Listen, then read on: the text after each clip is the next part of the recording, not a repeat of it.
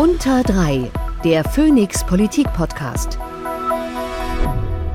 Einen schönen guten Tag allen Hörerinnen und Hörern. Hier ist der Phoenix Politik Podcast unter 3 und das am Morgen des 15. Februar 2024. Und hier ist Erhard Schärfer. Dann sage ich mal ganz videokonferenzmäßig einen schönen guten Morgen auch von mir. Und das in der 96. Folge und auch die findet wieder mit Thorsten Faas statt. Moin. Moin. Schade, dass am Wochenende kein Fußball war und auch gestern, glaube ich, nichts war. Wobei am Wochenende muss man ja sagen, wegen Teilwiederholungswahl, die hat mich ja so in den Bann gezogen. Ich hätte eh nichts davon mitbekommen, wenn es denn gewesen wäre. Das hätten wir da nicht alles erörtern können. Zum Beispiel, dass bei einem 3 zu 0 immer wichtig ist, ob man zu Hause spielt oder auswärts. Absolut, absolut. Oder? Ja. Aber so bleibt uns die Gelegenheit noch schnell auf drei. Ähm, Blue Sky und das andere war bei X, oder? Leider ja. Also gut, also zwei, zwei Blue Sky User, einmal X, die die Gäste der Folgen 94, 95 und 96 erraten haben. Dass es in Folge 94 um Janine Wissler ging, hat Agnes rausgekriegt. Das Rätsel zu Andreas Bovenschulter hat User If you're not angry, you're not paying attention. Also einen Namen muss man auch erstmal wagen, finde ich. Äh, auch dazu nochmal Glückwunsch. Und die Folge heute Michael Jahn auf X. Gut. Obwohl ich nur einen ganz kurzen Hinweis gegeben habe. Aber trotzdem, unsere User. Greifen wir den Hinweis gleich nochmal auf. Absolut. Du bist dran. Er hat, schreibt immer so schöne Überleitungen hier auf. So auch jetzt wieder, könnte man sagen. Schnell zu unserem heutigen Gast. Mit Blick auf die beiden vergangenen Folgen vervollständigen wir quasi Rot, Rot, Grün. Herzlich willkommen, Steffi Lemke, Bundesministerin für Umwelt, Naturschutz, nukleare Sicherheit und Verbraucherschutz. Einen schönen guten Morgen Ihnen beiden. Ja, auch Videokonferenz. Wir haben so viel gelernt die letzten Jahre, was Begrüßungen angeht. Aber ich glaube, einen schönen guten Morgen habe ich auch vor Videokonferenzzeitalter schon benutzt. Ja, aber es nur, wenn es der 25. sagt, geht es mir dann in diesen Konferenzen dann doch auf den Keks. Okay. Zugestanden. Wir sind uns alle schon vor dieser Aufzeichnung begegnet. Bei mir ist es äh, fast zwangsläufig gewesen in äh, verschiedenen Rollen, die Sie äh, dabei hatten. Wie war es bei dir, Thorsten? Ich habe nachgeschaut, wir sind uns, also vielleicht auch schon davor, aber zum ersten Mal so richtig in Naumburg begegnet. 2013 war das, glaube ich. Da waren Sie noch eher für die Partei. Die Grünen aktiv und hatten äh, mich damals gebeten, so ein bisschen was zu Wahlen, Wahlkämpfen aus Sicht eines, eines Wahlforschers zu sagen, ähm, was ich gerne gemacht habe. Ich habe dann heute Morgen mal reingeschaut, was ich damals erzählt habe und habe so ein bisschen was über ja und nein, muss ich sagen, weil man irgendwie denkt, okay, man redet doch auch oft über ähnliche Dinge, ähm, nämlich wie beweglich Wählerinnen und Wähler sind, wie kompliziert der Koalitionsmarkt geworden ist, dass Medien auch nicht immer freundlich mit Politik umgehen, ähm, äh, dass man so wie Sport über Wahlkampf berichtet. Aber trotzdem war es eine andere Dimension äh, in, in, im Ausmaß, wie man darüber geredet hat. Aber die Themen gab es auch damals schon. Genau. Und die Urwahl war ein Thema damals, glaube ich. Bei den Grünen. Ja wäre die Frage, ob die beim nächsten Mal wieder gibt. Nee, das wird diesmal im kleineren Kreis ausgehandelt, ne? Für 25. Ich äh, muss Ihnen leider sagen, dass ich die äh, Pläne der Partei diesbezüglich gar nicht genau kenne, weil ich schon lange nicht mehr Generalsekretärin ja. bin und äh, als Ministerin tatsächlich ja völlig andere Aufgaben wahrzunehmen habe. Das beschäftigt einen da nicht jeden Tag. Aber äh, wir haben mit äh, Robert Habeck einen Vizekanzler, der äh, die grüne Führung sozusagen anführt. Und ich denke, dass das schon eindeutige Hinweise sind, wie wir uns für die Bundestagswahl aufstellen werden. Das merken wir uns jetzt einfach mal. Nehmen wir so mit. Wir, sind, wir, ähm, wir reden nicht nur über Umweltpolitik und Verbraucherschutz, das haben wir auch fest vor, aber wir sind am Tag nach Aschermittwoch ähm, und ähm, heute und deswegen glaube ich, müssen wir zwei äh, Dinge noch mal kurz aufgreifen, die sich gestern ereignet haben. Also diese wilden Proteste ähm, vor der Aschermittwochsveranstaltung in Biberach der Grünen. Man fasst es nicht, oder? Wir haben eine Situation erlebt, es musste eine Wahlkampfveranstaltung, äh, eine Aschermittwochsveranstaltung raus aus dem Wahlkampf äh, abgesagt werden, ähm, an der äh, auch der Ministerpräsident Baden-Württembergs teilnehmen sollte. Ähm, weil offensichtlich äh, dort so starke Proteste gewesen sind, dass die Sicherheit nicht gewährleistet werden konnte für die Teilnehmenden. Und das erfüllt mich schon mit großer Sorge. Das ist eine andere Situation, als äh, ich sie aus äh, früheren Jahrzehnten kenne, dass in der Tat eine Zuspitzung stattfindet im politischen Diskurs, der den demokratischen Meinungsstreit, mhm. so wie ich ihn kenne und wie er mir unglaublich wichtig ist, ein Stück weit gefährdet. Was Zuspitzung angeht, ähm, auch der zweite Punkt, den wir ganz kurz irgendwie zumindest nochmal erwähnen ähm, ähm, wollen, die Rede von, ähm, die, die Aschermittwochsrede von Markus Söder, äh, wo er sie verglichen hat mit Margot Honecker, irgendwie, das ist doch, das ist doch keine Zuspitzung mehr, das ist doch, ich weiß gar nicht, wie es charakterisieren soll. Willst du das so machen? Ich finde es interessant tatsächlich, dass es zeigt, wie, wie sehr Diskurse doch so westdeutsch geprägt sind, glaube ich. Also, dass ich das kann man, glaube ich, nur so überhaupt verstehen, dass man zu so einer Idee kommt, wenn man nicht sieht, was mit diesem Namen für bestimmte Personen auch an persönlichen Erfahrungen verbunden ist. Und ähm, ja, natürlich in der Art und Weise des Vergleichs. Es ist auch keine, keine, keine also noch nicht mal eine auf persönlicher Ebene kritische Auseinandersetzung, sondern ja, es ist schon eine Verrohung an der Stelle, muss man ganz klar ja. sagen. Kennen Sie sich, habe ich mich gefragt. Also persönlich? Ja, wir haben uns äh, gegenseitig kennengelernt, als wir beide in der Generalsekretärsfunktion äh, gewesen sind. Und ähm, ich bin durchaus für einen harten politischen äh, Schlagabtausch zu haben. Das äh, ist nicht das, was, was ich äh, mir jeden Morgen vornehme, aber es geht manchmal äh, derb zu. Das ist das eine. Aber als Ministerpräsident, das heißt ähm, als, als Vertreter eines ganzen Bundeslandes, der Bevölkerung Bayerns, ein Mitglied der Bundesregierung, er hat das ja nicht mir persönlich gegenüber gemacht, sondern mich als Mitglied der Bundesregierung angegriffen, das finde ich geht einfach äh, zwischen diesen Ebenen schlichtweg nicht. Ja, äh, mit, mit Beleidigung etc. Äh, bin ich seit vielen Jahren konfrontiert, gerade auch in den früheren äh, Rollen.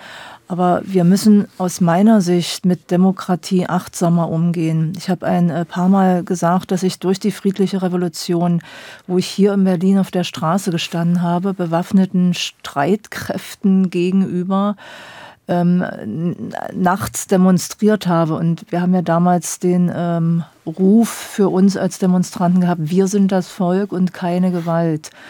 Und wir haben diese Revolution, das war ja das wirklich Besondere, friedlich gestaltet. Wir standen mit Kerzen in den Händen vor diesen bewaffneten Streitkräften. Und ich kann häufig nicht nachvollziehen, wie man mit Demokratie, wie man mit freien Wahlen, mit Parlamentarismus so unachtsam umgehen kann, es so leichtfertig aus den demokratischen Institutionen heraus aufs Spiel setzen kann, das kann ich als jemand, der sich das wirklich auf der Straße erkämpfen musste, nicht nachvollziehen. Ja, wir wussten damals nicht, ob wir abends nach Hause kommen oder im Knast landen. Und äh, deshalb finde ich, dass Demokratie ein wirklich so sorgfältig zu beachtendes, mhm. damit umzugehendes Gut ist, wie wir das im Moment nicht haben. Das ist, das ist ein Problem. Und ich Aber verstehe solche, ich verstehe solche, solche ähm, Ausreißer, sage ich jetzt mal, es war wahrscheinlich auch noch zu harmlos, schon gar nicht in der, in der Situation, in der wir sind. In der, in der aufgeheizten, angespannten oder wie auch immer man das charakterisieren will, wo sowieso schon alle, viele überdrehen zumindest. Da ist wieder der Bezug zu Biberach auch da. Ich meine, demonstrieren schön und gut, aber es kommt ja immer auf die Art und Weise auch an. Ja, absolut. Ich meine, das war ein, wirklich eine bemerkenswerte Parallele gestern, was man so gehört hat und was eben auch passiert ist auf der Straße. Das kann man nicht eins zu eins sagen, das eine ist die Ursache von dem anderen, aber es sind natürlich so Klimasignale, die da gesendet werden, also politisches Klima. Insofern ähm, Trotzdem, wir, wir, wir gucken ja manchmal so ein bisschen auch hinter die Kulissen. Wenn Sie ihn jetzt das nächste Mal sehen, dann schweigt man sowas tot oder, oder, oder bleibt da irgendwas oder, oder geht man sich dann aus dem Wege? Wie, was macht so eine Äußerung auch für das Zwischenmenschliche? Sie werden mit ihm ja zu tun haben, Sie hatten es ja gerade angedeutet. Also ich bin an der Stelle ähm, einfach äh, professionell unterwegs. Das heißt, äh, natürlich gibt man sich, also von meiner Seite aus zumindest die Hand und sagt Guten Tag. Aber äh, das ist es dann schon auch. Ja. Also mhm. es gibt ja durchaus Kollegen, äh, auch von der CDU oder auch von der FDP, mit denen man mal ein Bier trinken geht äh, und sich äh, gegebenenfalls auch mal über was Privates unterhält. Das ist jetzt, glaube ich, dann nicht ganz die Grundlage. Mir ist aber eines wichtig, ähm, sowohl das, was in Biberach passiert ist, als auch diese Äußerung äh, des bayerischen äh, Ministerpräsidenten das ist nicht das, was unser Land im Moment hm. prägt. Ich bin direkt am Tag davor in einem äh, Dörfchen gewesen, äh, an der Grenze Mecklenburg-Vorpommern-Brandenburg, wo auch demonstrierende Landwirte gewesen mhm. sind, auch mit einer ganzen Menge von Traktoren. Und wir hatten ein wirklich gutes Gespräch, das von mhm. Respekt und äh, einem Diskurs auf Augenhöhe geprägt gewesen ist und äh, wo man äh, freundlich auseinandergegangen ist, die die Landwirte applaudiert haben. Und äh, auch das geht, das findet statt. Und vor allem finden im Moment äh, Menschen statt, die zu Hunderttausenden auf die Straße gehen, um Demokratie, äh, um unsere Verfassung zu verteidigen gegen diejenigen, die das unterminieren, die das zerstören wollen. Das ist das, was unser Land im Moment ausmacht. Und ich finde, das sollten wir für viel, viel wichtiger und ernster nehmen als äh, Biertischreden, ähm, auch wenn es ein Ministerpräsident war. Eine bessere Überleitung hätte ich gar nicht finden können.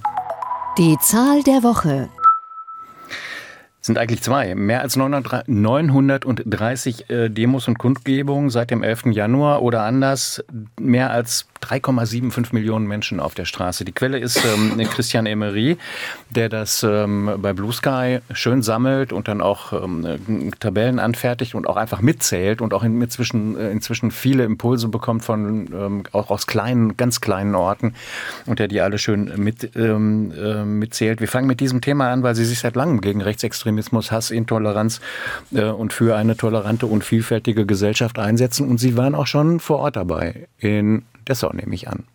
Ja, das muss vor, ich glaube, zwei Wochen gewesen sein, äh, wo es eine Demo für Freiheit, für ähm, Parlamentarismus, für freie Wahlen, für Demokratie gegeben hat. Ich glaube, es waren knapp 1000 Leute dort und äh, der Marktplatz hat sich für mich ein bisschen so angefühlt wie 1989 das letzte Mal. Das heißt, es waren sehr, sehr viele Menschen da.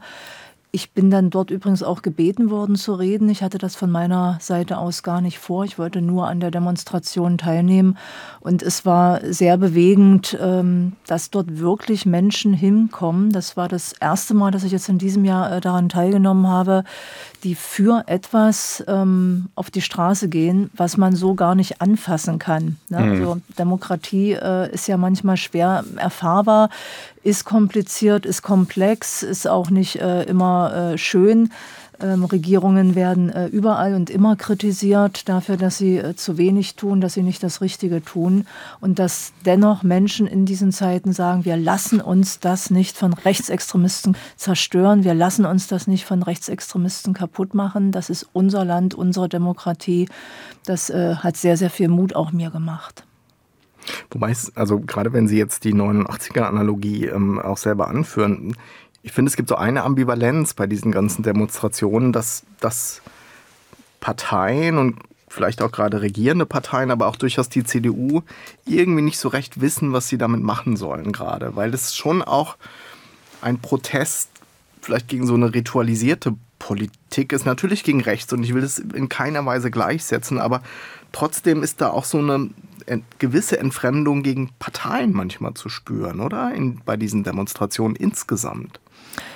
Ich würde sagen, äh, gegen das, was äh, auch uns dreien hier in der Runde vielleicht manchmal schwer nachvollziehbar ist, politisches Schattenboxen in Zeiten, äh, wo eigentlich Krieg und Krise die politische Agenda bestimmen und sich alle auf Lösungen konzentrieren sollten als auf Selbstprofilierung. All das, was ich sag mal an nicht so sinnvollen, nicht so schönen Sachen sich eben auch in Politik, in Demokratie wiederfindet.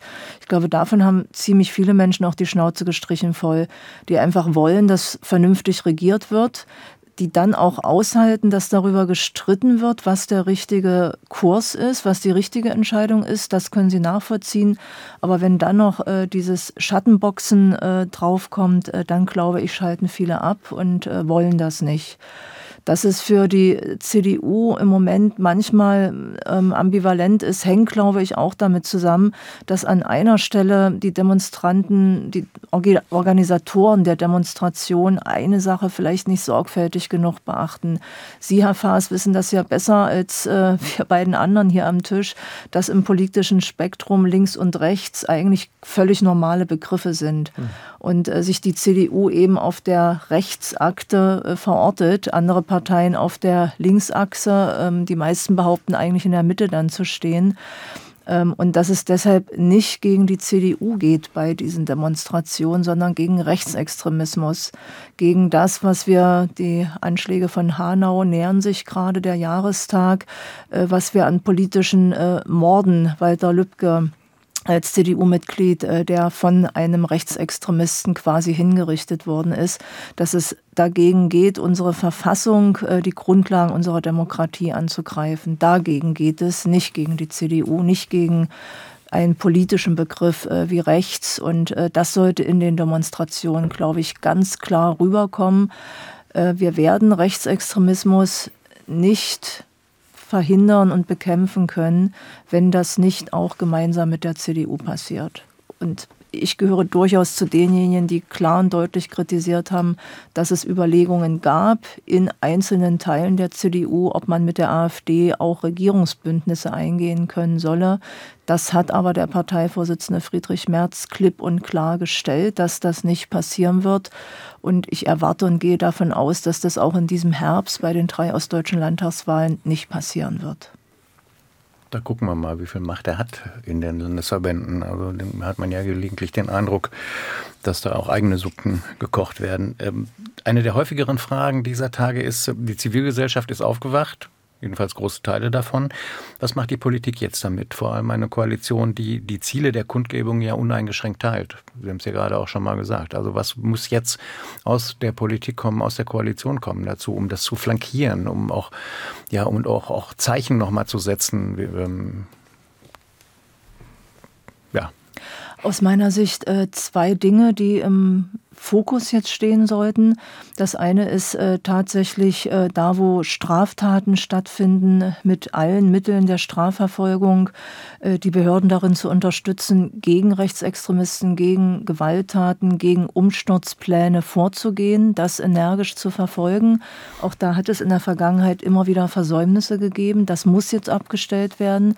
Dafür steht Nancy Faeser als Innenministerin auch, hat jetzt auch angekündigt, sich die Finanzierungsstruktur Ströme von rechtsextremistischen Strukturen nochmal verstärkt mhm. vorzunehmen, dagegen verstärkt vorzugehen. Gerade diesen Dienstag, ja. Das ist, äh, das ist äh, genau der richtige Weg. Strafverfolgung, äh, Finanzquellen aufdecken, transparent machen und abstellen, da wo das möglich ist. Und das Zweite ist auch Prävention.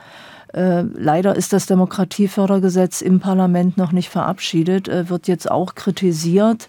Aber was man begreifen muss, zumindest wenn man wirklich im flachen Land in Ostdeutschland lebt, es gibt dort teilweise keine demokratischen Strukturen mehr. Und deshalb brauchen wir das, was noch vorhanden ist, das müssen wir unterstützen, das müssen wir stärken. Und das meint nicht Parteien in allererster Linie, sondern das meint äh, Vereine, das meint diejenigen, äh, die Sozialarbeit vor Ort leisten, das meint Bildungsarbeit in der Schule. Das heißt, das, was klassischerweise mit Prävention, mit Aufklärungsarbeit, mit Bildungsarbeit beschrieben wird. Das sind zwei wahnsinnig wichtige Säulen. Wie gesagt, gerade dort, äh, wo viel Abwanderung im Osten stattgefunden hat in den 90er Jahren, äh, wo mhm. mit der Abwanderung von vielen Menschen eben auch Strukturen abgewandert sind. Aber Sie haben das Demokratiefördergesetz ja erwähnt. Irgendwie. Das, und das ist ein zentraler Punkt. Wir haben dieses Stichwort auch tatsächlich ähm, auf, ähm, auf unserem Ablauf stehen. Und das passt ja, es ist ja auch genau diese Frage. Die, da sind fast vier Millionen Menschen bislang, die demonstrieren gehen. Und die Frage ist, was macht die Politik parallel dazu? Und dann stellt sich raus, Politik diskutiert über ein Demokratiefördergesetz, das im Koalitionsvertrag sogar drin steht. Ähm, Wobei man sagen muss, diskutiert ist hier insbesondere Wolfgang Kubicki und andere, die der Meinung sind, das könne in dieser vorliegenden Form, ähm, dürfe das nicht kommen. Und dann stehe ich dann da und denke, wie kommt das bei denen an, die bislang auf die Straße gegangen sind und die vorhaben, auf die Straße zu gehen? Doch nicht wirklich gut. Das haben Sie jetzt gut umschrieben, würde ich sagen. Es kommt schlecht an, natürlich. Ähm, diese Menschen haben die Erwartung, dass die Politik sie unterstützt und äh, nicht nur äh, dasteht und zuschaut, wie man sich zur Verteidigung der Demokratie auf die Straße begibt. Und ich wiederhole das nochmal, gerade in den Regionen, wo nicht mehr viel vorhanden ist, äh, kein Supermarkt, keine Poststelle, teilweise gar nichts, braucht es Unterstützung von demokratischen Strukturen. Und das muss die Bundesregierung, das muss das Parlament auf den Weg bringen. Wenn es Kritik an diesem Gesetz gibt, wenn es Veränderungen Änderungswünsche an diesem Gesetz gibt, ist es ein normaler Ablauf, das zu tun. Aber sich nach einem Jahr einfach hinzustellen und zu sagen, wir machen das nicht, ich glaube, das ist gerade in dieser Zeit keine kluge Entscheidung. Deswegen finde ich übrigens auch mal ein paar hundert Leute, die da in manchen ostdeutschen Kommunen auf der Straße sind, beeindruckender als viele Zehntausende in irgendeiner westdeutschen Großstadt. Keine Frage. Es, es ist was anderes, ja. in einer ostdeutschen ja. Kleinstadt äh, für Demokratie auf die Straße zu gehen, als in München oder Berlin. Das ist richtig. Weil äh, es wird sich natürlich gemerkt, wer da dabei gewesen ist bei einer solchen Demonstration. Und deshalb nochmal, diese Menschen brauchen unsere Unterstützung. Soziale Erwünschtheit ist keine Konstante, hat mal ein Kollege gesagt. Also das, was sozial erwünscht ist, ist in manchen Teilen der Republik was anderes als andernorts. Das vergessen wir, glaube ich, manchmal inzwischen auch. Aber wir machen mal weiter an der Stelle. Zumal, zumal die, die Arbeit und die Auseinandersetzung mit Rechts- und Rechtsextrem, also Rechtsaußen und Rechtsextremismus, ich will auch ein bisschen differenzierter hier vorgehen, also Rechtsaußen und Rechtsextremismus ja nicht einfacher wird. Und da wir unseren Gästen ja stets das sogenannte Wunschthema anbieten, hat das auch genau damit zu tun. Das Wunschthema der Woche. Das Wort hat die Bundesumweltministerin und Grünen-Politikerin Stefanie Lemke. Und die Frage ist Umweltpolitik als ja, neu entdecktes oder Umwelt als neu entdecktes ähm, Gebiet von Rechtsaußen und Rechtsextremisten. Es ist nicht äh, völlig neu entdeckt. Äh, diese Bestrebungen gibt es schon lange, auch das Umweltthema zu instrumentalisieren, in den Kulturkampf mit hineinzuziehen, den die Rechtsextremen haben wollen. Wobei ich auch klipp und klar sage, es ist kein Kulturkampf, sondern es ist ein Kampf der reaktionären Kräfte. Nicht nur in Deutschland, wir haben das in Europa, wir haben das in vielen Ländern dieser Erde ähm, wo reaktionäre Kräfte versuchen, Fortschritte der letzten Jahrzehnte zurückzudrehen, sei das bei den Fragen von Schutz der Lebensgrundlagen, sei das Fragen der sozialen Gerechtigkeit, äh, der Vielfalt äh, oder auch der Gleichberechtigung von Frauen und Männern. All diese Themen werden angegriffen von dieser Seite und das Thema Ökologie wird jetzt verstärkt auch von solchen Reaktionären mit in den Blick genommen bis hin dazu, dass äh, die AfD erzählt, dass man in unserem Land gut auf ähm, 20, 30 Prozent der Menschen verzichten könne. Und das wäre aus ökologischen Gründen gut. Das ist eine infame Instrumentalisierung des Themas Schutz von Natur und Umwelt, um die Deportationspläne zu verbrämen. Und deshalb ähm, müssen wir dem sehr offensiv entgegengehen. Mit welchen Argumenten? Mit dem Argument, dass der Schutz unserer Lebensgrundlagen in unserer Verfassung verankert ist. Es ist deshalb im Übrigen auch kein äh, Spezialgebiet für Grüne oder die Umweltministerin, sondern das geht alle Parteien und alle Ressorts an, dass wir Wasser, Boden, Luft brauchen, um zu existieren. Es ist möglicherweise, hört es sich sehr banal an, so banal ist es aber. Ohne Wasser, ohne Sauerstoff, ohne intakte Wälder, ohne den, den Schutz von äh, Natur und Umwelt äh, werden wir keine Lebensmittel produzieren können und ähm, werden wir letzten Endes kein sauberes Trinkwasser haben.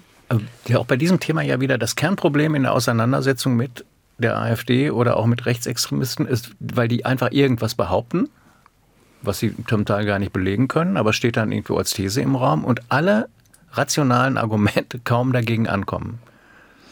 Ich glaube, dass wir uns generell von dem Gedanken verabschieden müssen, dass man sich mit der AfD oder mit Rechtsextremen äh, rational auseinandersetzen kann, weil die Strategie auf deren Seite nicht ist, einen Diskurs über ein Thema zu führen, äh, sondern den Diskurs zu zerstören. Und dafür werden eben alle Mittel, äh, sei es mhm. Lüge, sei es Falschinformation, sei es Niederbrüllen, ja. Verwendet, um den Diskurs zu verunmöglichen. Aber was macht man? Nicht mehr, nicht mehr, nicht mehr reden. Also das ist ja eine Diskussion, die wir auch im, hier in den Medien führen. Ähm, lädt man AfD-Politiker ein zum Interview oder in Talkrunden, wobei man weiß, was passiert im Grunde, weil dieses, dieser Anspruch oder dieser Versuch, so in der ersten Zeit, heute stellen wir die mal, jetzt stellen wir sie mit Argumenten, ist in Reihe schiefgegangen und geht immer noch schief. Und es wird trotzdem immer wieder versucht. Gerade diese Woche ähm, sind, hat ähm, die Kollegin Illner sich gleich zwei Spezialisten auf diesem Feld eingeladen, nämlich von rechts und man weiß nicht wo, nämlich äh, Wagenknecht und Beatrix von Storch, die, die ähnlich, die ja ähnlich agiert, ähm, Wagenknecht, die, die auch irgendwas behauptet, irgendwie, wo auch jenseits von, von Fakten häufig liegt mit ihren Behauptungen, ähm, wie dem beikommen. Ich tue mich schwer damit, als äh, Mitglied einer Regierung den freien Medien diesbezüglich Ratschläge zu erteilen. Äh, diese Antworten äh, wird, was den Umgang mit Medien anbetrifft, äh, von den Medien gefunden werden müssen. Ich kann sagen, wie ich als äh, Umweltministerin darauf reagiere.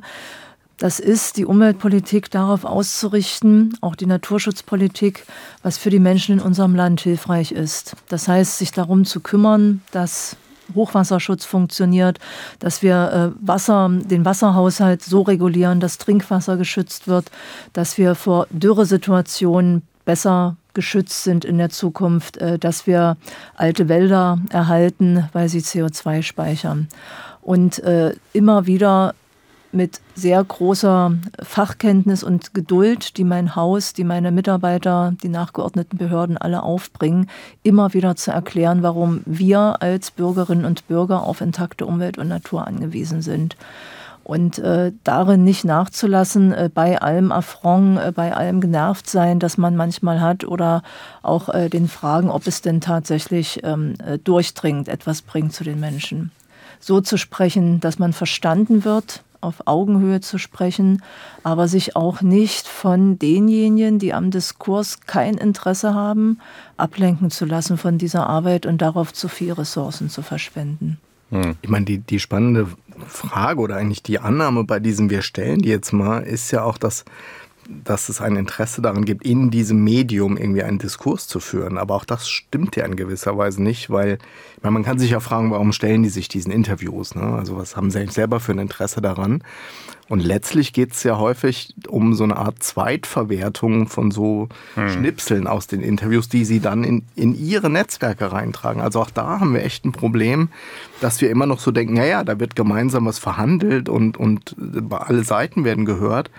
Aber das stimmt ja gar nicht mitunter. Ne? Es gab Zahlen diese Woche zu TikTok, dass die AfD in TikTok insgesamt viel, viel mehr Posts hat als alle anderen zusammen.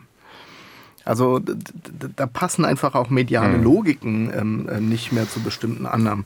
Ich wollte aber noch einen anderen Versuch nochmal starten, was, was, was diese die Herausforderung, so würde ich es mal formulieren, von, von Nachhaltigkeit ähm, äh, betrifft. Ich meine, wir wollen nicht über Wahlkämpfe reden, heute aus guten Gründen, aber trotzdem haben wir ja immer wieder erlebt, ähm, dass sozusagen, wenn man sich für Nachhaltigkeit und auch das, was an Reformen, an Änderungen, eben auch individuellen Verhaltensänderungen damit einhergeht, dass man dagegen unglaublich leicht polarisieren und polemisieren kann. Ne? Also 5 Mark Benzin, Veggie Day, ein Familienhaus, die Heizung. Und, und was ich finde, darauf haben wir immer noch keine, auf dieses strukturelle Dilemma, sozusagen, dass man aus dieser Betroffenheitsperspektive raus so leicht auch Ängste, Emotionen schüren kann. Ich finde, darauf haben wir keine Antwort. Wie wir Leuten vermitteln, dass dass man sie mitnimmt irgendwie und, und dass es gut wird, um es jetzt mal etwas billig zu formulieren, aber es gelingt immer wieder der anderen Seite und es sind dann auch nicht nur die extremen Rechten, sondern auch politische Gegner aus dem demokratischen Spektrum trotzdem dagegen mobil zu machen, oder? Und, und also es die, funktioniert jedes Mal gefühlt. Die Beispiele, die Sie jetzt äh, angeführt haben, äh, da sind ja auch eindeutig Fehler gemacht worden an der Stelle von mhm. meiner Partei, mhm. muss man so sagen, oder auch äh, von der Umweltbewegung an verschiedenen Stellen. Da ist zu wenig berücksichtigt worden, äh, dass man äh, nicht nur mit einem Teil der Bevölkerung kommuniziert, wenn man über diese mhm. Themen Heizen, Fahren, Essen spricht, sondern immer mit der gesamten Bevölkerung und auch mit denjenigen, die bestimmte Dinge komplett ablehnen. Da ist die Sprache teilweise falsch gewesen, es ist zu viel, zu schnell vorgeschlagen worden und äh, das äh, ist, glaube ich, selbstkritisch reflektiert worden und geändert worden. Das ist gut. Ähm, und darauf äh, aufbauend zu vermitteln, warum es für uns gut ist, warum wir das brauchen, warum es in unserem Interesse ist. Im Übrigen, äh, was, was Fleisch anbetrifft, finde ich ja eine Entwicklung wirklich bemerkenswert, dass dann innerhalb eines Jahrzehnts sich der Blick darauf komplett mhm. verändert hat. Herr Faas, Sie wissen das ganz genau, ich glaube, Sie auch, Herr Schäfer, diesen äh, Wahlkampf, wo wir Grüne angegriffen worden sind, dass es wirklich auch schwer erträglich gewesen ist, weil wir angeblich das Steak auf dem Grill äh, des deutschen Mannes verbieten wollten. Und äh, heute sind wir an einem Punkt, wo sehr, sehr viele Menschen, Männer wie Frauen, sich um gesündere Ernährung, klimaverträglichere Ernährung kümmern, äh, wo äh, Produkte aus, äh, aus äh, Linsen, aus Erbsen ein, eine Renaissance erfahren, die vor zehn Jahren ja gar nicht vorstellbar gewesen ist. Das heißt, dass dieser damals so aufgeheizte, so hochgejatzte und kontroverse Diskurs einfach weil er einen rationalen Kern hatte. Ja, es ist für uns alle besser, wenn wir uns gesünder ernähren. Es ist für das Klima besser und für die Tiere dann im Zweifelsfall auch noch. Und das sage ich als jemand, der keine Vegetarierin ist. Aber das hat sich komplett geändert. Und ich glaube, das muss der Weg sein, da kontinuierlich und beharrlich immer wieder auf die Notwendigkeiten, auf das, was für die Mitte der Gesellschaft, die Mehrheit der Gesellschaft ein gangbarer Weg ist, hinzuweisen, äh, sich darum zu kümmern, äh, was diejenigen mit dem schmalen Geldbeutel eben nicht so leicht bewältigen können, diese Dinge von Anfang an äh, mitzudenken. Ich glaube, das äh, bringt uns voran und es hat an sehr, sehr vielen Stellen funktioniert. Ja, und dass es auch Vorteile bringt, kann man ja auch vermitteln. Also ich meine, Umweltökonomin Kempfert argumentiert seit Jahren, fast hätte ich gesagt Jahrzehnten ähm, in diese Richtung, dass es, ähm, dass Investitionen in Umweltschutz, in Klimaschutz nützen und das müsse sich auch runterbrechen lassen irgendwie auf, ähm, auf jedes Individuum. Also das ist, ist ja auch gar nicht so schwer. Ich kaufe im Supermarkt jede Woche mindestens ein Veggie-Produkt für, für die Woche ein, zum Beispiel. So, das hat sich auch so langsam entwickelt, peu à peu. So, alles möglich alles machbar. Ja, aber auch weil dann die Angebote jetzt verfügbar sind, das waren sie ja. eben auch vor zehn Jahren noch nicht. Ja. Ich habe gesagt, schlechtes vegetarisches Essen ist schädlich äh, für den politischen Diskurs, weil man dann Menschen natürlich auch nicht äh, davon überzeugen kann, äh, dass es für sie äh, gut ist, äh, für die Gesundheit besser ist. Und äh, seitdem der Handel, der die Lebensmittelproduzenten darauf reagiert haben, auch die Landwirtschaft im Übrigen, sich ja angefangen hat, an sehr, sehr vielen Stellen darauf einzustellen, funktioniert funktioniert es ja. Hm. Man könnte jetzt billigerweise sagen, die, die Sharepics von Markus Söder, wo er eine Wurst hochhält, funktionieren halt trotzdem immer noch. Und auch diese Kämpfert-Argumente sind halt eine Ebene oben drüber. Natürlich ist es gesamtgesellschaftlich total sinnvoll, aber dieser es in den Alltag der Menschen mit einer bestimmten Stoßrichtung runterbrechen zu wollen und zu sagen, die, es, es wird euch wehtun. Die wollen euch was mhm. aufzwingen, was ihr nicht wollt. Ich finde, das, das steht, finde ich, immer noch im Raum bei allem, was sie was Sie sagen. Und das ja, Potenzial aber meine, halt meine Antwort da. ist darauf, ich mag mich nicht auf einen Markus Söder, der eine Wurst auf einem Foto hochhält, konzentrieren. Dafür ist mir ja. wirklich gesagt meine Lebenszeit und vor allem meine politische Arbeitszeit zu schade. Für aber mich Sie sehen das strukturelle Argument. Ja, aber es entscheidend ja. ist und ich finde, dass wir darauf den Fokus richten mhm. sollten, äh, unsere Energie darauf konzentrieren sollten, dass es Menschen gibt, die vorangegangen sind, die diese Produkte entwickelt haben, die vegane Kochshows entwickelt haben, was dazu führt, dass Herr Schärfer jetzt äh, permanent äh, vegane oder vegetarische Produkte kauft. Das heißt, das, was an Veränderung funktioniert, da wo es stattfindet, darauf stärker den Fokus zu richten, als darauf, wo es noch nicht funktioniert, wo es auch verhetzt wird, wo die negative Energie sich ansammelt. Ich glaube, wir müssen uns auf den anderen Bereich konzentrieren.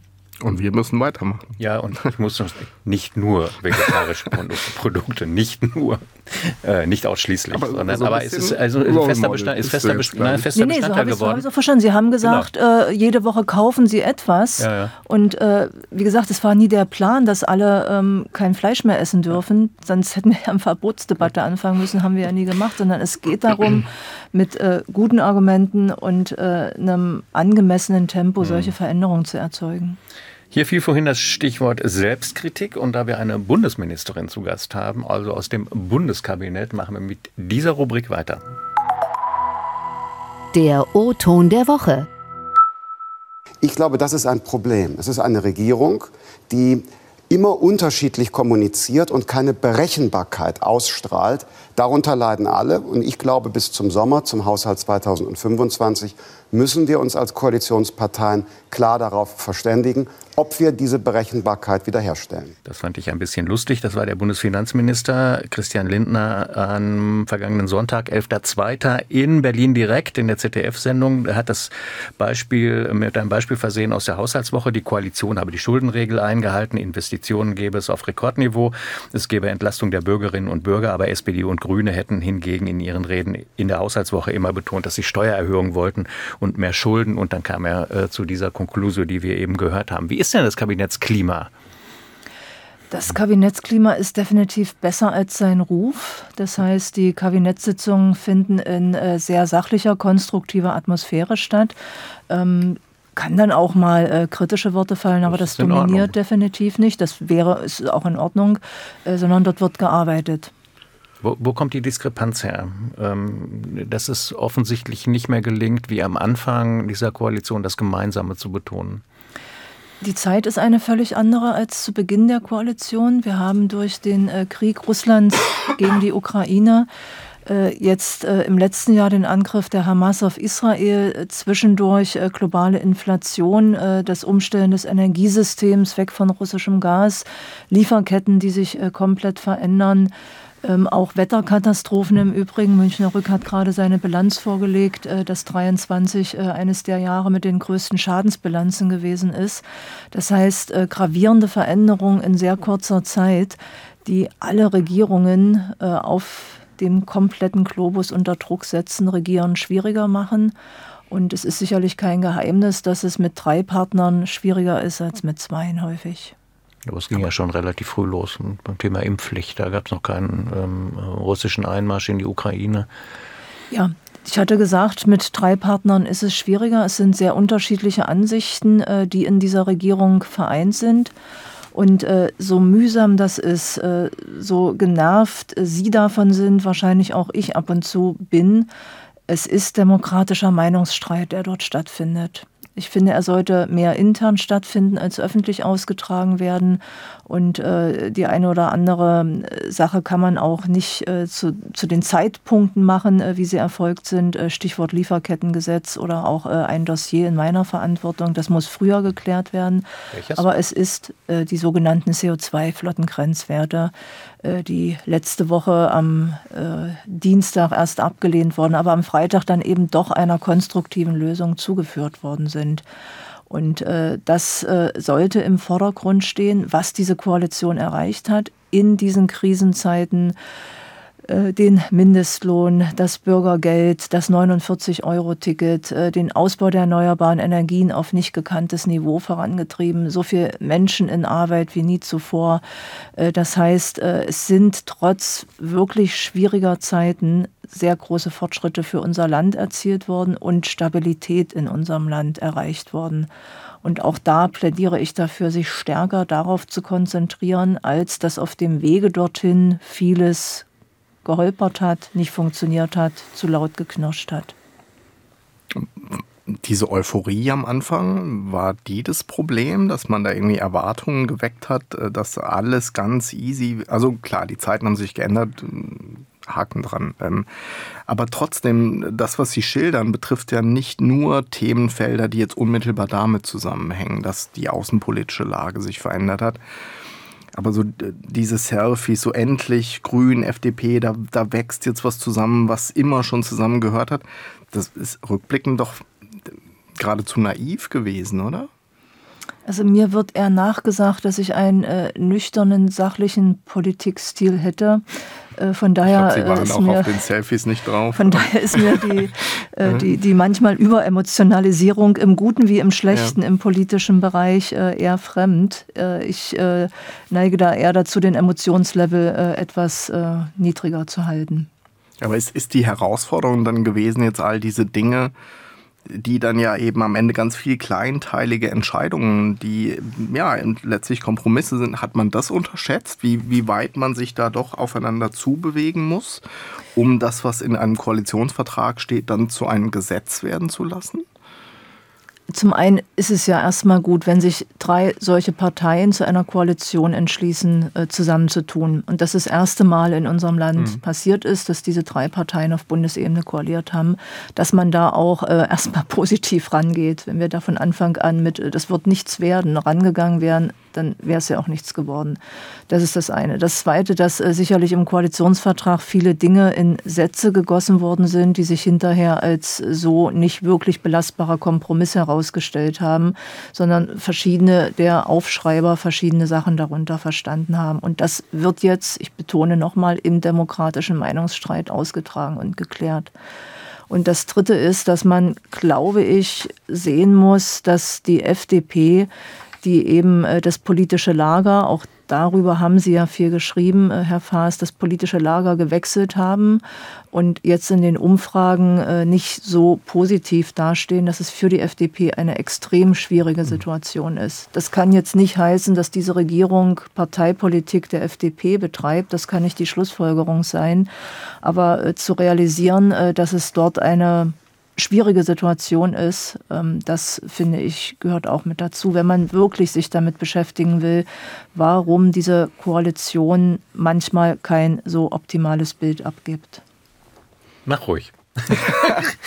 er hat mir hier magische Zeichen gegeben, weil wir natürlich vorbereitet in, in solche Gespräche gehen und dann immer, auch so eine, auch so, auch so äh, Stich und Ab erstens einen Ablauf haben und zweitens auch ein paar Stichworte zu den einzelnen Punkten. Und da hat ja gerade was eingekringelt. Jetzt machen wir das mal ganz mal transparent, so. weil man es ja eh nicht sieht. Sie haben ja schon mal einen sozialdemokratischen Kanzler erlebt. Ähm, müsste der jetzige mehr führen? Dominanter sein? Also wenn man diese beiden sozialdemokratischen Kanzler miteinander vergleicht, also Olaf Scholz und Gerhard Schröder, dann wird, glaube ich, die Wahl überall sehr, sehr eindeutig ausfallen. Ähm, das ist ja ähm, gerade auch dieses äh, eruptive oder teilweise erratische Agieren, äh, was äh, Herr Schröder ähm, teilweise an den Tag gelegt hat, ist etwas, was man in solchen Zeiten wie heute ja noch viel, viel weniger gebrauchen kann, als es damals aus meiner Sicht schon nicht gut gewesen ist aber so dieser Aspekt, er müsste mehr führen, Führungsstärke zeigen, entsprechende Instrumente vielleicht auch nutzen. Das ist ja durchaus was, was an Scholz immer wieder herangetragen wird. Oder merkt man das im Kabinett, bei den Kabinettssitzungen deutlicher als wir, die hier immer nur von außen ähm, äh, ums Kanzleramt äh, drumherum stehen und nicht reingucken können? Führen. Was heißt das in einer Dreierkonstellation mhm. in diesen Zeiten? Das kann ja nur heißen, auszugleichen und den Kompromiss hinzubekommen. Da ist nicht der Kanzler alleine gefragt, sondern da sind alle drei Koalitionsebenen gefragt. Ähm, und ich betone nochmal, das haben wir an sehr, sehr vielen Stellen zum Wohle unseres Landes hinbekommen. Ich meine, er hat es ja einmal gemacht, ne? Richtlinienkompetenz, sich darauf berufen und sich durchgesetzt. Und da haben viele damals gesagt, dass, warum, macht er, warum macht er das nicht öfter? Da führt er endlich mal. Ich möchte keine, keiner Regierung angehören, in der eine Person, äh, sei es der Bundeskanzler oder jemand anderes, mhm. die Entscheidung mhm. trifft. Ähm, ich habe Demokratie so verstanden, dass sich unterschiedliche Meinungen im Meinungsstreit zu den bestmöglichen Lösungen für unser Land äh, bewegen. Und äh, dass es in diesen Zeiten schwieriger ist, habe ich schon zweimal gesagt, betone ich aber nochmal, ich finde, das darf man nicht aus den Augen verlieren und eben nicht mit äh, der Bonner Republik vergleichen.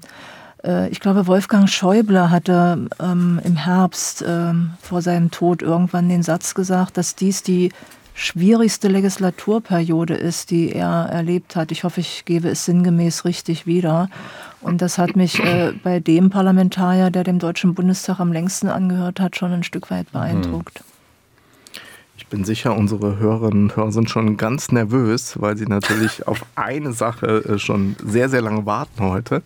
Und das holen wir natürlich nach, denn es ist gute Tradition hier bei Unter drei, dass wir unsere Gäste auch Gebühren vorstellen. Und das tun wir nicht irgendwie, sondern mit dem Erhard Seine. Die Tempo-Bio. Steffi Lemke wurde in Dessau an der Elbe geboren. Da habe ich im Bauhaus übernachtet übrigens. Da konnte man nicht dunkel machen. Ähm, wo sie auch aufwuchs und zur Schule ging und trotz sehr guter Noten nicht zum Abitur zugelassen wurde. Das konnte sie dann aber nach einer zweijährigen Ausbildung zur Zootechnikerin. Man Sagen kann sie das Wort einfach auch, Melkerin. Ich habe das nur so in dem, in dem Munzinger Personenarchiv stand tatsächlich äh, Zootechnikerin. Ähm, und einem anschließenden Job als Briefträgerin an einer Abendschule nachholen. Es folgte ein Studium an der Humboldt-Universität in Berlin und der Abschluss als Agraringenieurin mit der Fachrichtung Tierproduktion. Das fand ich nur wiederum einen ulkigen Begriff.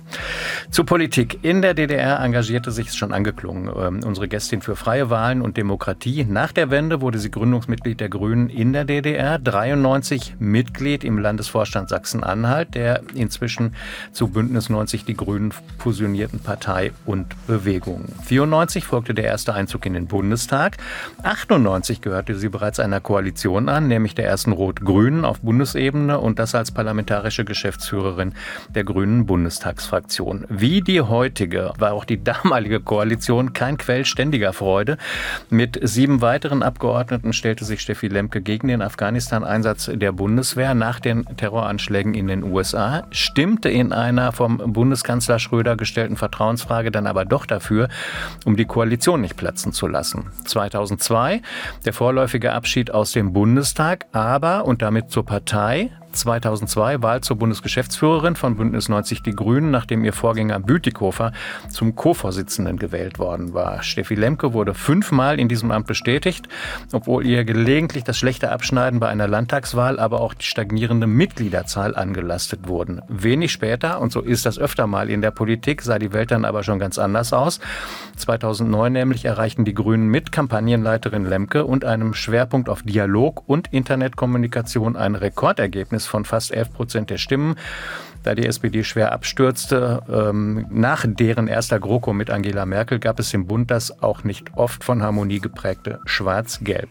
2011, 12 erst Top-Umfragewerte und ein grüner Ministerpräsident, dann aber ein NRW-Ergebnis für die Grünen hinter den Erwartungen, was auch wieder unserer Gästin angelastet wurde. In der Folge gab es massive interne Querelen zwischen Steffi Lemke und den Parteivorsitzenden Roth und Özdemir. Das Verhältnis sei, so schreibt das Personenarchiv Munzinger, von gegenseitigem Misstrauen geprägt gewesen. Letztlich ging es um Zuständigkeiten in der Parteizentrale, also auch um Macht. Der Streit wurde beigelegt, Steffi Lemke als Bundesgeschäftsführerin wiedergewählt, nicht zuletzt, weil sie mit gerade 45 Jahren damals als Zitat Urgestein der Grünen galt, aber auch als Mittlerin nach innen und effiziente Managerin. Als Beleg galt unter anderem, dass die Grünen 2013 mit mehr als 60.000 Mitgliedern an der FDP vorbeigezogen waren. Es endete allerdings nichts am schwachen Wahlergebnis 2013, nachdem der gesamte Vorstand zurücktrat. Steffi Lemke kehrte zurück in den Bundestag, wurde erneut erste parlamentarische Geschäftsführerin und Sprecherin für Naturschutz mit den Themenschwerpunkten Klimawandel, Umweltzerstörung und Bedrohung der Meere und Flusslandschaften. 2021 wieder ein Rekordergebnis und zwar bei der Bundestagswahl und zwar mit 14,8 Prozent und auf Platz drei. Es bildete sich die sogenannte Fortschrittskoalition, haben Sie gerade schon angesprochen unter anderem mit Steffi Lemke als Umweltministerin, die aber Zuständigkeit für den Klimaschutz teils ans Wirtschaftsministerium, teils auch ans Auswärtige Amt abtreten mussten. Es blieben der natürliche Klimaschutz, Klimavorsorge und Klimaanpassung und es kam hinzu der Verbraucherschutz. Seitdem war unser Gast unter anderem beschäftigt mit einem massenhaften Fischsterben in der Oder, einem UN-Abkommen zum Schutz der Weltmeere, einer nationalen Wasserstrategie, dem sich kümmern um die Moore. Mit Wölfen hatte sie zu tun und mit dem Abschalten der letzten drei Atomkraftwerke in Deutschland. In ihrer Freizeit, so heißt es, möge sie Paddeltouren auf der Elbe. Und dass das geht, ist ein Beleg dafür, dass die Umweltpolitik erfolgreich sein kann, denn in Steffi Lemkes Kindertagen galt die Elbe als einer der dreckigsten Flüsse Europas. Das ist der Überblick gewesen. Und ich hoffe, es war nicht allzu viel falsch. Es fehlt in der Auflistung, äh, was wir in den letzten zwei Jahren als Umweltministerium ähm, geschafft haben. Äh, da fehlen ein paar wirklich relevante Brocken, aber das würde wahrscheinlich auch den Tag jetzt sprengen. Sagen Sie eins, was Ihnen besonders wichtig ist. Zwei, wenn ich darf. Ja. Äh, das ist das globale Weltnaturschutzabkommen von Montreal. Heißt, wir haben äh, mehrere multilaterale, internationale wichtige Abkommen in diesen zwei Jahren verhandelt, auf den Weg gebracht und das in diesen Zeiten. Das finde ich für Umweltpolitik ein Ausweis, dass es in der Lage ist, dieses Politikfeld solche Abkommen hinzubekommen. Und äh, das zweite ist das Klimaanpassungsgesetz, das wir im letzten Herbst verabschiedet haben. Und es kommen halt wirklich viele, dann eher kleinere Sachen dabei, auch gerade im Bereich des Verbraucherschutzes. Herr Faas? guckt. Was ist Ihr Selbstverständnis als Politikerin? Ich meine, Sie waren in sehr, sehr verschiedenen Dingen. Was, was, was treibt Sie eigentlich immer wieder an? Ich bin zutiefst geprägt durch 89, durch die friedliche Revolution. Das äh, war nicht der Beginn meines politischen Denkens oder Handelns, aber äh, das ist äh, wahrscheinlich bis an mein Lebensende prägend. Die Erfahrung, dass Menschen sich selbst ermächtigt haben, selbst wirksam wurden, weil sie gegen Verhältnisse aufgestanden sind, die sie nicht mehr länger ertragen wollten. Und im Übrigen ähm, hat Umweltpolitik bei dieser friedlichen Revolution eine viel, viel größere Rolle gespielt, als in der Regel ähm, bekannt ist, beachtet wird. Äh, die Umweltbewegung wollte sich bereits im Frühjahr 89 als Partei gründen und äh, zu den Volkskammerwahlen antreten. Das äh, hatte keine andere der damaligen Bürgerrechtsinitiativen. Würde jetzt auch ihren Podcast hier heute sprengen, aber äh, für mich ist es die tiefe Erfahrung, dass Menschen etwas verändern können mit friedlichen Mitteln, äh, wenn sie das wirklich wollen. Es gab mit Sicherheit glückliche historische Umstände, dass es ähm, in Deutschland, in der DDR nicht so ausgegangen ist wie in China auf dem Platz des himmlischen Friedens. Aber das wussten wir nicht, als wir angefangen haben. Und ich habe in der damaligen Zeit, das klingt jetzt pathetisch, aber ich sage das in diesen Zeiten einmal so, ich habe mein mindestens Berufsleben, aber wahrscheinlich letzten Endes auch mein Leben einmal dort in die Waagschale geworfen, als wir auf der Straße standen, mit offenem Ausgang, weil ich Demokratie verdammt wichtig finde und weil ich bei Wahlen nicht weiter betrogen werden wollte. Ich habe ja so ein paar ähm, Aufs und Abs ähm, drin gehabt in dieser Übersicht. Also, dass sie manchmal die, die gelegentlich die, die gute waren, dann wieder verantwortlich gemacht wurden für schwächere Wahl oder schlechte Wahlergebnisse ähm, aus ähm, grünen Sicht. Dies, dieses Auf und Ab, ab wann betrachtet man das als normal? Als Politikerin? Also das, das, was Sie jetzt geschildert haben, ich finde das sehr interessant. Ich habe da natürlich nicht drin gelesen seit, äh, weiß ich nicht, äh, in diesem äh, Archiv.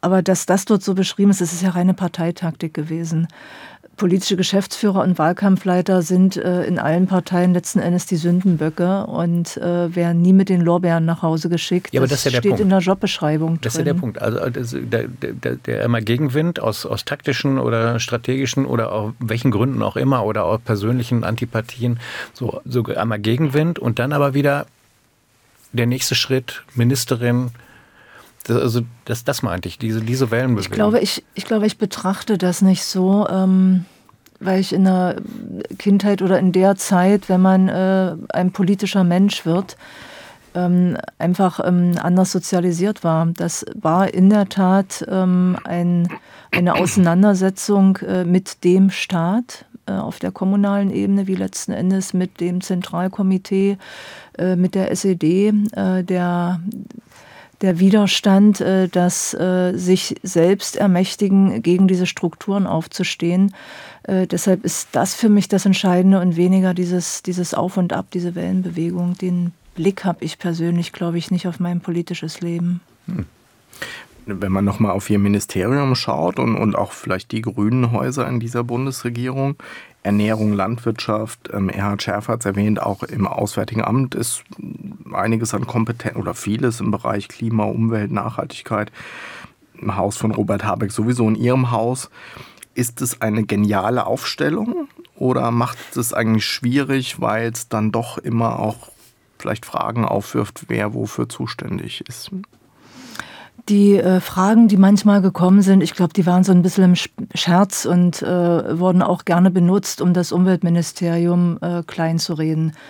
Das schafft keiner. Dieses Umweltministerium ist unabhängig davon, wer dort Ministerin ist, ein enorm wichtiges, ein enorm starkes und vor allem ein enorm gutes Haus mit äh, so vielen Leuten, äh, dass, äh, dass sie das nicht schaffen werden.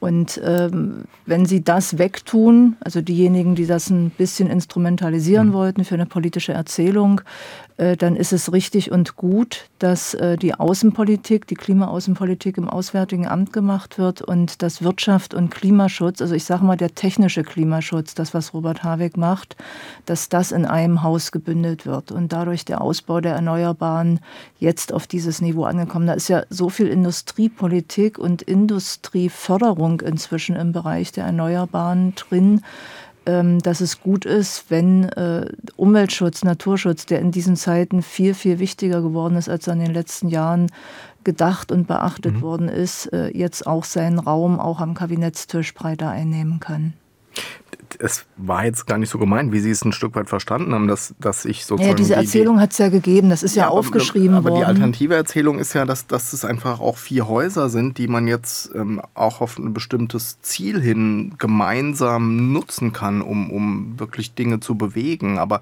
meine Frage war so ein bisschen, ob das im Klein-Klein von solchen Häusern dann, ob sozusagen dieses die große Vision, wo man eigentlich gemeinsam hin will, da nicht so ein Stück weit verhackstückt wird. Nee, so nehme ich es nicht wahr. Wir haben uns ja als die vier Häuser auch ähm, durchaus auch intern ein bisschen scherzhaft als äh, Klimakleeblatt äh, bezeichnet und äh, treten auf vielen internationalen äh, Ebenen gemeinsam auf, auch eben als äh, die deutschen äh, Häuser, also das BMZ noch dazu genommen, das Bundesministerium für wirtschaftliche Zusammenarbeit und haben an sehr, sehr vielen Stellen gemeinsame Projekte. Für in meiner Ansicht ist es eine Stärkung dieses Themenfeldes insgesamt gewesen. Aber vor allem findet im Moment ein massiver Angriff, global gesehen, auf äh, Umwelt- und Naturschutz, auf die öffentlichen Schutzgüter. Ja, das gehört ja normalerweise der Allgemeinheit, Wasser, Boden, Luft. Boden nur begrenzt, aber die anderen Dinge, findet ein massiver Angriff auf diese öffentlichen Schutzgüter statt. Und äh, das überlagert dann manchmal, was wir an Erfolgen erzielt haben. Ich habe schon mal gesagt, äh, neu im Ministerium, im Umweltministerium ist jetzt auch der Verbraucherschutz. Das ist auch ganz interessant. Da könnten wir jetzt auch noch mal äh, locker zehn Minuten drüber reden, wie der Verbraucherschutz durch die Ministerien geistert. 2000 erstmals auch Teil eines Ministeriumstitels gewesen, nämlich bei Ernährung und Landwirtschaft. Und Renate Kühners, 2013 ist er gewandelt zu, äh, gewandert zur Justiz, ins Justizministerium und seit 21 jetzt im Umweltministerium. Da könnten wir jetzt über den Umbau von Ministerien noch mal reden. Ähm, wir hatten aber im Oktober 2020 2020 ähm, ihre Parteifreundin und ehemalige Landwirtschaftsministerin äh, Renate Künast hier und die hat uns so ein bisschen erzählt, wie das funktioniert mit dem Umbau von Ministerien und ähm, auch, was sie zu dem Zeitpunkt wohlgemerkt ähm, an Erwartungen hatte an den Bereich Verbraucherschutz. Wir hören mal ganz kurz in diesen O-Ton rein, er ist nicht lang. Wir haben damals so Teile von gesundheitlichen Aspekten aus dem Gesundheitsministerium zu uns geholt. Äh, später hat, glaube ich, die SPD, als sie das Justizressort nahm, entdeckt, dass das ein schöner Punkt ist, weil es ist auch Sozialpolitik. Mhm. Für das sauer mhm. verdiente Geld mhm. nicht betuppt zu werden, mhm. sondern ein gutes Produkt zu haben. Da geht es ja auch um Digitalverträge, Finanzverträge, Verkehr mhm. und so weiter. Ich fand jetzt nur leider später, es hat das hört sich jetzt blöd an, das ist nicht Eigenlob, sondern was ich betraure ist, dass sich eben in den vielen letzten Jahren niemand mehr mit Herzblut in diese Verbraucherpolitikrolle reinbegeben hat. Das war wohlgemerkt 2020, muss man extra dazu sagen. Wie viel Herzblut steckt äh, bei Ihnen im Verbraucherschutz? Wir wollten eigentlich noch ausführlich über das Recht auf Reparatur reden, schaffen wir aber gar nicht mehr. Ach, wenn es nur ums Herzblut ginge, das wäre ja wunderbar. Dann wäre der Verbraucherschutz und auch äh, Umwelt- und Naturschutz äh, auf einem anderen äh, Niveau, äh, als es gegenwärtig ist. Es geht ja darum, äh, sich äh, gegen andere Interessen innerhalb eines Kabinettes, innerhalb einer Regierung durchzusetzen. Und äh, da ist es in dieser Regierung, in diesen Zeiten, äh, Sie haben gerade verfolgt, aktuell diskutieren wir äh, in allererster Linie über Waffenrüstung äh, und äh, Kriege. Äh, und das ist die Konkurrenz, was auch eine interne Ressourcenverteilung anbetrifft, bis hin zur Frage von Etatkämpfen. Ähm, und äh, dem Verbraucherschutz merkt man dieses Wandern durch die Ministerien massiv an. Deshalb wäre es aus meiner Sicht eine der wichtigsten Dinge, dass er einen vernünftigen, dauerhaften Platz in einem Ressort findet, um dann dort auch eine wirklich starke, mhm. schlagkräftige Abteilung innerhalb eines solchen Ressorts äh, zu verankern.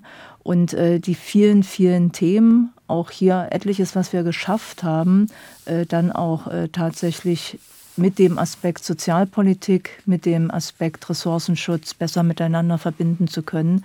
Dafür bräuchte ich noch ein, zwei, drei, vier, fünf Jahre. Der Co-Host fasst sich so aus, als wenn er doch noch eine kleine Frage hätte. Darf ich noch? Ja. Aber dann ist Schluss. Sie haben gerade gesagt, ähm, dass so ein wanderndes Thema sozusagen Herausforderungen mit sich bringt. Das Haus ist ja auch in der jüngeren Vergangenheit, ne? Sigmar Gabriel, da war es rot, dann war es unter Röttgen Altmaier ein CDU-Haus, Hendricks Schulze wieder rot, SPD, jetzt Sie seit langen Jahren wieder grün. Wie, wie herausfordernd ist das? Weil all diese Minister hinterlassen ja auch Spuren in so einem Haus. Es dann doch wieder zu einem grünen Haus zu machen? Das Umweltministerium ist das Umweltministerium. Und ähm, ich äh, möchte über äh, Vorgänger immer nur das Allerbeste sagen und von daher haben alle dort positive Spuren hinterlassen. Hört man auch nicht jeden Tag. Vielen Dank, Bundesministerin Steffi Lemke, in dieser 96. Ausgabe von Unter 3. Wir haben wieder jede Menge dazugelernt. Vielen Dank, schön, dass Sie da waren. Ich danke Ihnen und äh, viel Erfolg weiter mit diesem wunderbaren Podcast. Danke für den Besuch und tschüss. tschüss.